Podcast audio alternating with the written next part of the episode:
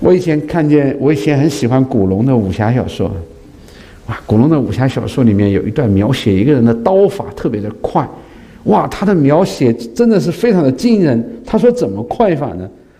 他有人骑着一匹马在那个驿道上面奔驰，只见那个树林当中刀光一闪，啊，你晃眼就像没闪过一样，因为他太快了。然后那匹马呢，那个人骑着那匹马继续的在驿道上奔驰，好像什么都没有发生。不过他又往前奔驰了一百米之后呢，忽然那个马崩成两半，啊，哇！各位，从我们出生以后，我们就是那匹马。我们还可以跑七十年，强壮的可以跑八十年，然后就会裂成两半。福音宣告说：若是没有从上帝的生命的源头那里而来的生命，你根本就没有生命。欢迎来到变奏曲频道，普遍真理，多样传播。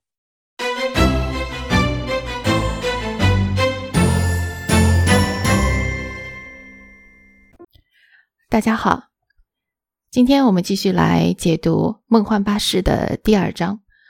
上一集我们讲到，路易斯和一群等巴士的人上了巴士，刚刚坐下，就有一个头发乱糟糟的年轻人过来跟他讲话。接下来就是今天第二章的一个概要。这个头发乱糟糟的诗人向路易斯讲述了自己的生平经历。他说，在地上的时候，他很不得志，没有人发现他有才华。然而这一次，他机会来了。到目的地之后，他终于会被大家承认接受。这时，另外一个戴着圆顶帽子的聪明人告诉路易斯，幽冥城空空荡荡的原因，是因为居民不断的搬家。接下去，他讲了拿破仑在这边的故事。聪明人告诉路易斯他自己的打算。他要从天堂那边带一点真实的东西回来，然后在幽冥城就可以打造出一个社区生活。他想让大家都聚到一起来，这样可以安全一些。因为当幽冥城的夜晚真正到来的时候，危险也就到来了。听到聪明人讲这话，大个子叫他闭嘴。一个脸刮得干干净净的男人告诉路易斯说：“知识分子已经研究出来了。”幽冥城的黄昏，接下去不会是黑暗，而会是曙光。这个时候，巴士窗外的灰暗开始慢慢的褪去，光照亮了巴士。路易斯第一次清楚的看到了每一个人的脸，他也在巴士的镜子里看到了自己的脸。接下去，就让我们一起来欣赏《梦幻巴士》第二章。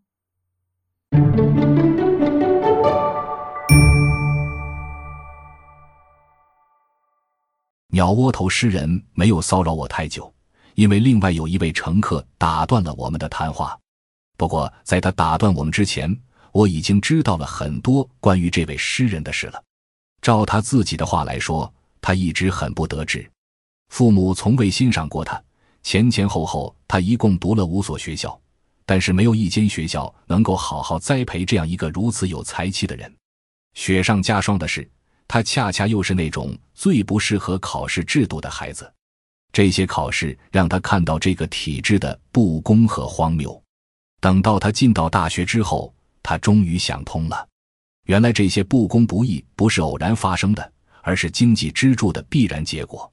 资本主义不仅仅奴役了一代工人，它也削弱了人的品味，让有才智的人变得庸俗。所以。资本主义就是当今教育系统如此不堪的祸根，也正是因为如此，所以天才得不到认同。当他看清楚这点之后，他就成了一个共产主义者。然而，二战来临，俄国和资本主义国家联盟，这让他再一次的心灰意冷。于是，他出于良心而拒绝服兵役。他承认，在这个人生阶段所受到的侮辱让他十分痛苦。于是他决定维护自己理想的最好方式是去美国，可是美国也开始参战了。在这一刻，他突然注意到瑞典将会是一个全新和激进的艺术的发源地。可是他生活中的各种各样的压迫者让他没有办法前往瑞典。问题卡在钱上了。他的父亲自以为是的厉害，思想永远停留在维多利亚时期，只给了他一笔数目少的可怜的零用钱。这还不算，有个女孩子他挺中意的，结果没想到这女孩子对他非常不好。他原来以为这个女孩子很有教养，很成熟。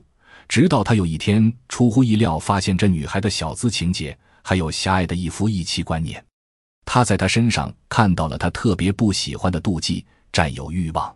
最后，他还发现这女孩十分小气吝啬，这是压垮骆驼的最后一根稻草。于是他就跳轨自杀。我打了一个寒战，但他没有注意，即便落到这般地步了，厄运还是对他穷追不舍。他被送来幽冥城。这显然是个错误。他向我保证，其他所有乘客和我一起都会搭上回程的巴士。可是他不会，他可是要留在那里的。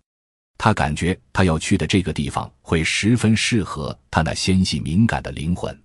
这个地方不像他之前去过的所有不友好的地方，在那里他会找到认可、欣赏。既然旅途漫长，他可以来给我读一段他写的诗。就在此时。我们被打断了，一上车就有人一直在吵吵闹闹。这时吵闹终于蔓延到我们这边，一时之间，乘客惊慌逃窜，有人拔刀，有人开枪。但奇怪的是，这一切似乎都没有造成任何伤害。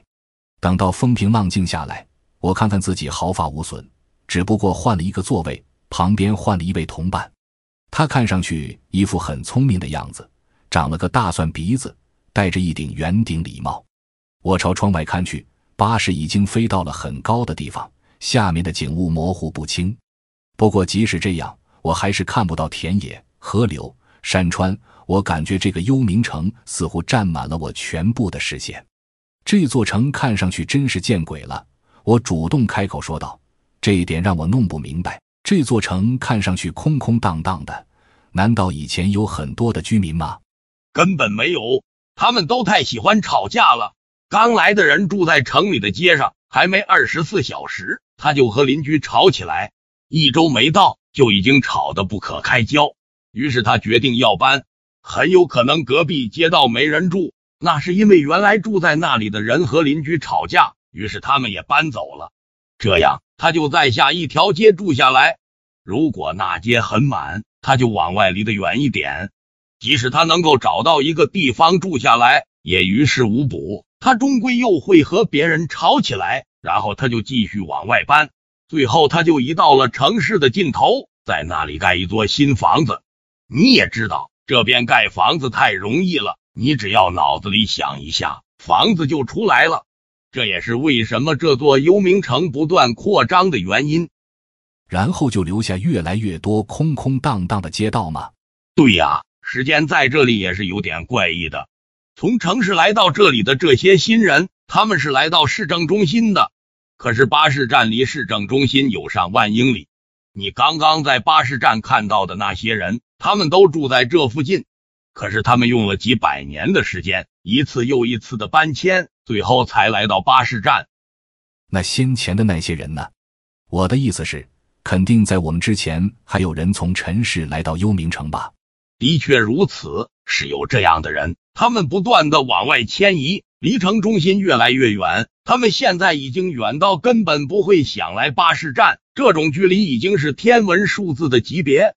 我住的地方地势比较高，那儿有个家伙，他有一架望远镜，可以看到几百万英里之外。那些老家伙们就住那儿，离我们有数百万英里之远，而且他们彼此之间也是隔开数百万英里。就是这样。时不时的，他们还会继续往外搬迁，这是住在这边最令人遗憾的一件事。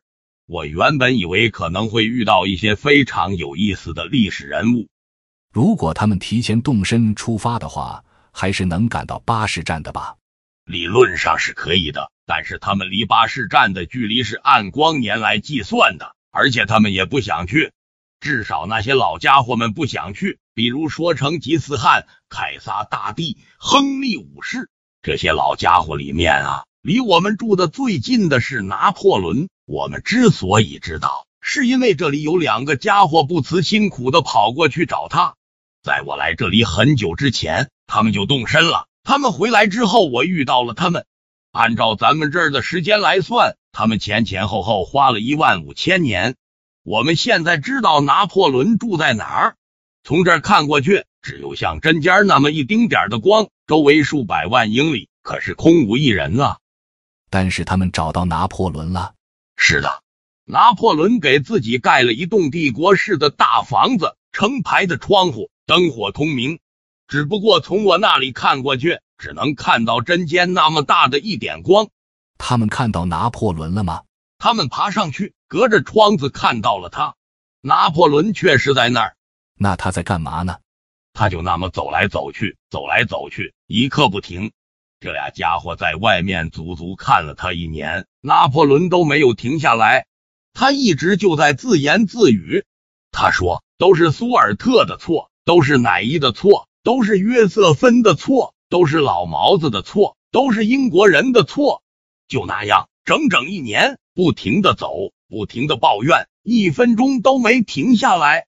他个子很小，长得肥胖，看上去有点疲劳，但是他似乎根本停不下来。我感到车身的震动，所以我猜巴士依然在前进，但是从窗外看不到任何的景象来证明我的猜测。我们四周都是一片灰色的空虚，所以这座幽冥城就这样不断的向外无限扩张吗？是的，除非有人能做点什么来改变一下情况。你什么意思呢？这个嘛，我就告诉你吧。幽冥城有什么问题呢？不是他们都太爱吵闹，人性都这样。他们原来在地上不也如此吗？我们这边的问题是他们没有需求。你想要什么就有什么，只要脑洞一开，想一想就出现了。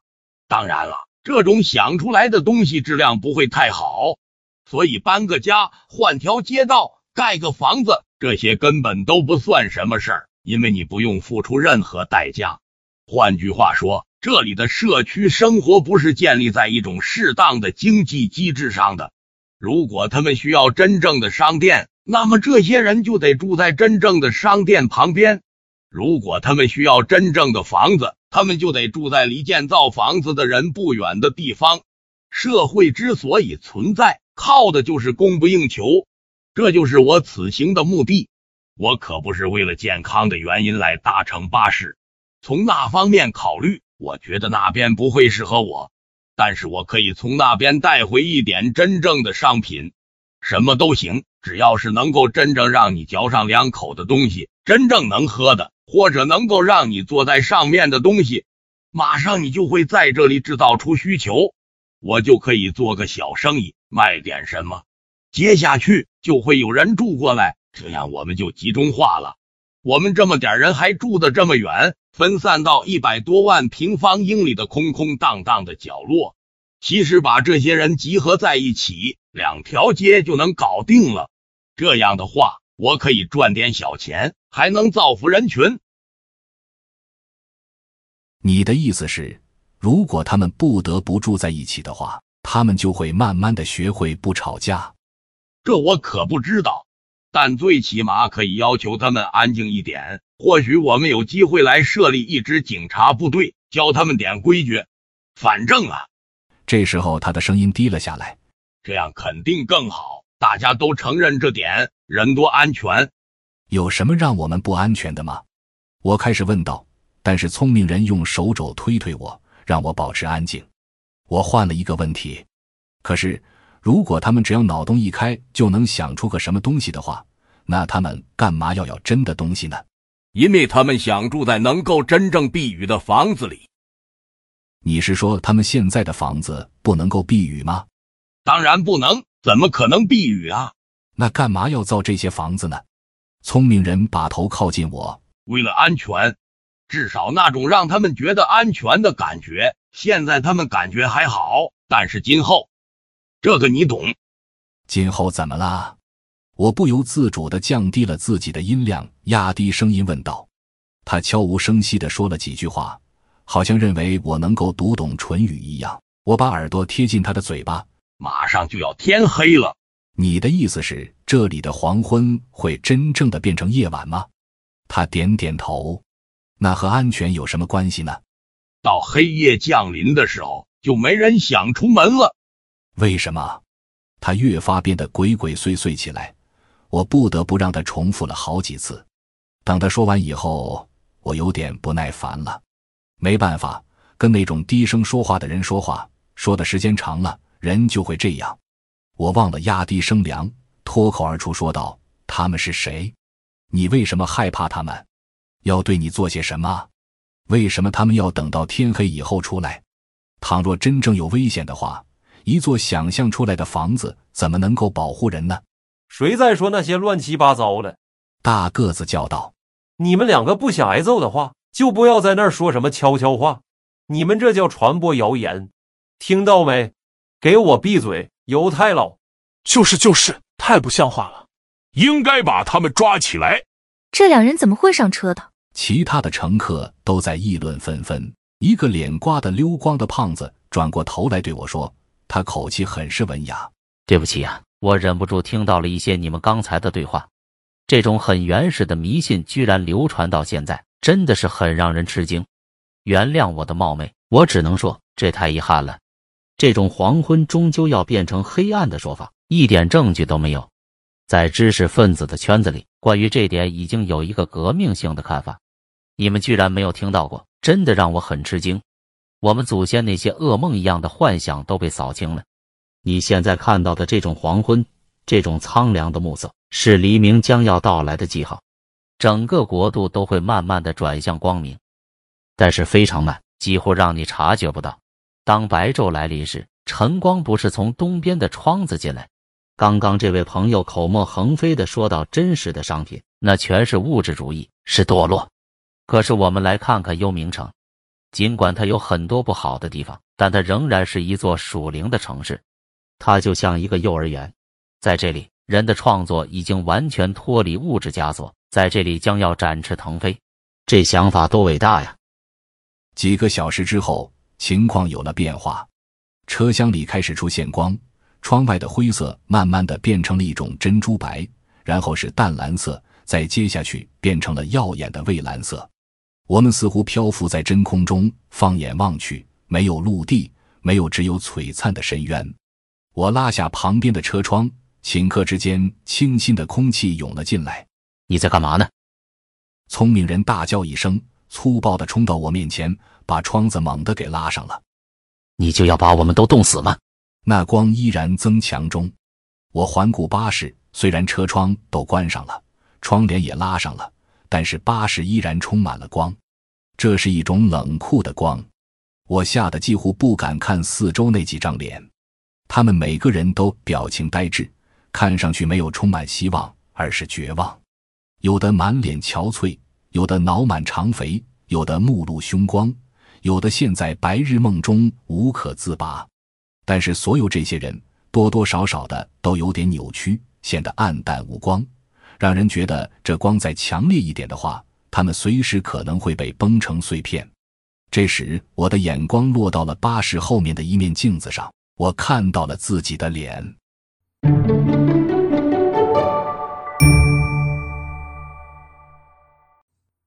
我们先来看看这个年轻诗人吧。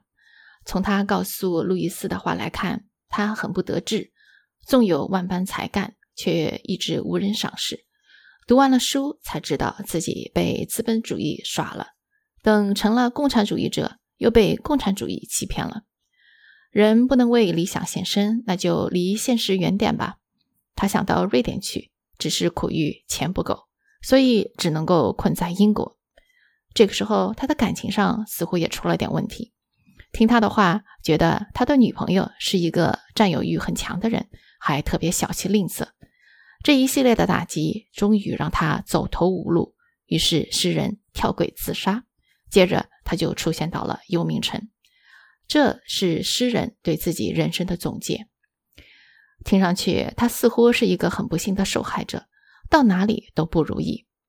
不过我们知道，每个人都有偏见，对自己的偏见尤其厉害。否则，耶稣怎么会说让我们先去除掉自己眼中的梁木呢？往往我们对自己的认识与别人对我们的认识是很不一样的。那么，这个诗人到底是怎么样的一个人呢？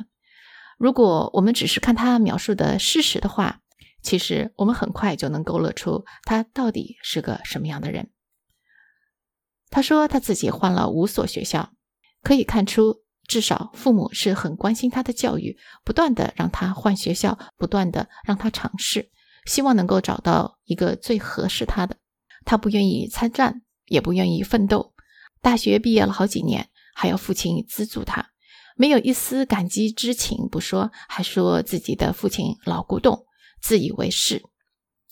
有了个女朋友吧，却又嫌弃他有着狭隘的一夫一妻观念，这不得不让人猜想，诗人是不是那种对性十分开放的人，脚踩两条船，不想安定下来建立家庭。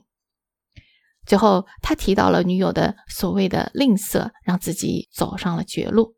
那到底真实情况是什么呢？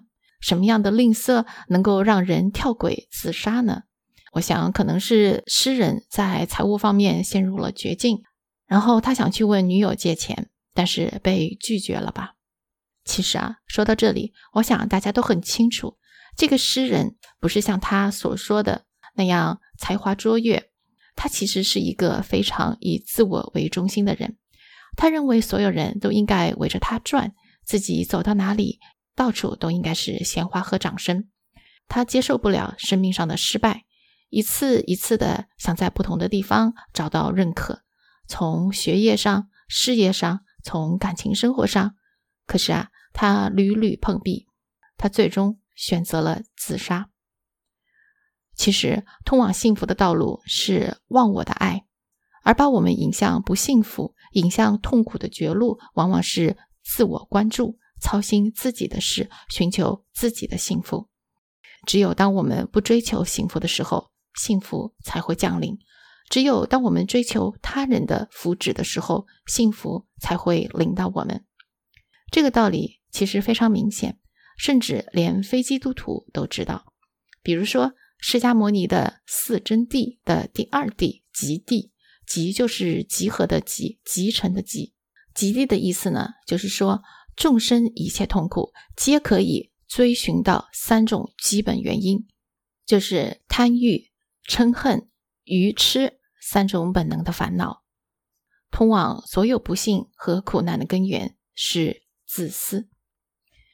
你知道路易斯在写诗人这个角色的时候，他的原型是谁吗？许多路易斯学者说，他的原型其实就是他自己，因为这个诗人的生活跟路易斯有许多相似之处。比如说，路易斯的父亲也是维多利亚时代的人，他非常的爱孩子，可是啊，他实在是不懂怎么样跟自己的两个儿子交流，老是尺度把持不对，要么太过热情。要么太过草率，就像当年路易斯的母亲去世之后，路易斯还不到十二岁，可是父亲就在这两个孩子伤痛还没有抚平的时候，就把他们送到了异国他乡去读书。路易斯本人也读了五所不同的学校，而且啊，和诗人一样的是，他并不适应任何一间学校，有的学校太看重体育。而路易斯在球类体育方面实在是天生有缺陷，所以他想玩都玩不好。还有的学校呢，学生们太过拉帮结派，他作为新生进去，除了自己的功课之外，还要被高年级学生指手画脚的为他们跑腿。再有一所学校，只是他读的第一所学校，这个校长体罚学生是非常的厉害，他经常动不动的从学生当中拉出一个出来，当众体罚。结果后来，这位校长被查出来是有精神病，送到了疯人院，后来是死在了疯人院。路易斯其实最想做的是诗人，他在一战的时候就写过不少的诗歌。后来他退伍回到英国之后，有一家出版社还把他的这些诗集结出版，这本诗集到现在还不断的在重印。不过后来，路易斯自己也意识到，作为诗人，他实在还是没有那两把刷子。路易斯对英国的教育制度也的确有一些怨言。当年他可是以非常优异的成绩被牛津大学录取的，而且他还拿到了奖学金。可是呢，牛津大学还有一条规定，就是你即使是被学院正式录取之后，还是要经过一项基础学科考试。只有这项考试通过之后，你才能够正式的去牛津大学读书。那这种基础学科考试里面呢，就包括了数学。可是啊，路易斯的数学是非常非常差，这很有可能是被当年的精神病校长搞出来的 PTSD。因为那个校长他是教数学的，所以啊，后来不管路易斯怎么样的刻苦补习数学，他就是过不了牛津大学的数学考试这一关。好在当时一战爆发了，作为爱尔兰人，路易斯是没有义务去参军的，但是他还是觉得这是正确的事情，于是他就去做了。他参了军，打了仗。一战结束之后，牛津大学特别推出了一项规定，对所有退役回来的军官不用经过初级考试，直接可以就读牛津大学。就这样子，阴差阳错的路易斯总算最终还是进入了牛津大学。路易斯笔下的诗人选择自杀来逃避他悲惨的命运。那么，现实生活中的路易斯有考虑过自杀吗？路易斯的学者们找不出什么样的证据，但是啊，从他那个时候读牛津的日记当中可以看得出，他的学业功课是十分的繁重，有的时候的确死亡看上去很有吸引力。这个呢，是他在一九二三年九月八号里的日记里透露出来的信息。那个时候他二十五岁。好在路易斯和这位诗人的共同点也就这么多了，他和那个诗人的区别就是。在人生的某一个时刻，他看到自己的路走错了，然后就像他在这本书的序言里说的，这就好像是做加法，如果错了，你就得回去改正错误，然后才能够继续走下去。这显然就是路易斯做的，他悔改掉头，然后把接下去的一生都用来追随耶稣。路易斯成为基督徒后，他最明显的一个变化呢，就是他立刻停止了写日记，因为在他看来，写日记是一种极其以自我为中心的活动。基督教给他带来的最大的改变，就是让他向外看、向上看，而不是向内看。如果路易斯没有改变的话，真的就有可能像他笔下的诗人一样，变得越来越专注自我的感受。越来越把他人作为满足自己欲望的工具，长此以往，的确是一个很悲惨的结果。我们是不是有的时候也会想，如果当初没有考试作弊，或者如果当初我听了父母的话，没有交这个朋友，或者如果当初没有说谎，如果没有一夜情，如果当初没有离婚，如果当初，那么现在，其实啊，我们每个人心里都有好多的懊悔。每个人总有一个时刻想从头再来。如果有时候这种懊悔也会临到你，那我说不要难过，不要再浪费时间，而是要振作精神，找到出错的地方，到神面前来认罪悔改。他会把你所有犯的错误重新用来造就你。当年他不就是这样子，把一个有点小才气但是十分骄傲的年轻人，收拾成了一个十分通晓各类人的心理活动的文学大师吗？接下来，我们看到一个戴着园丁礼帽的聪明人向路易斯透露了自己的小算盘。他告诉路易斯，他之所以要去天堂的目的，不是为了自己的健康考虑，而是为了从那边带点真实的东西回来：真实的苹果、真实的椅子，任何真实的东西，而不是像幽冥城里任何东西都是虚幻的，连房子都是空中楼阁。聪明人的最终目的是通过建立这样子一个经济体制，让更多的人聚到一起来，而不是分得那么远。那为什么要聚到一起来呢？因为人多在一起要安全。可是他到底怕的是什么呢？你还记得我们在第一章里读到的，路易斯在幽冥城里逛来逛去，他发现这里总是一片黄昏的样子，永远没有早晨，也永远没有夜晚。聪明人怕的是幽冥城，总有一天黑暗会真正降临。在这里，路易斯所指的黑暗，其实代表的就是最后审判。我们在马太福音二十五章四十一节里看到这样一句话：“王又要向那左边的说：“你们这被咒诅的人，离开我，进入那位魔鬼和他的使者所预备的永火里去。”所以，最后审判不仅仅是对人，也包括对天使。聪明人怕的是那些被打入地狱的魔鬼会和黑暗一起降临，而到那个时候，他们就真的很惨了。你有没有觉得，其实我们在这个世上的生活，如果没有基督来救赎的话，真的就是和幽冥城的一样。我们所有的成就，不过就是像那幽冥城的房子，看上去满满的一大片，但都不是真实的。这些真的就是虚空的虚空，他们是幻影，因为没有任何一项东西能够带到天堂里去。用王一牧师的话来说。我们就是那匹被劈开来的马，我们一出生，其实早已死了。在这个世上，不管我们多么的光鲜耀眼，不过是插在水里的插花，早已没有了生命。有人曾经问过路易斯，为什么他不看新闻？他的回答是：如果这和永恒无关的话，那么他就和我永远没有关系。所以在今天的节目最后。请让我把这句话送给你。如果我们做的事情和永恒无关的话，那就和我们永远没有关系。今天的分享就到这里结束了，欢迎您在节目下方留言，我们下期再见。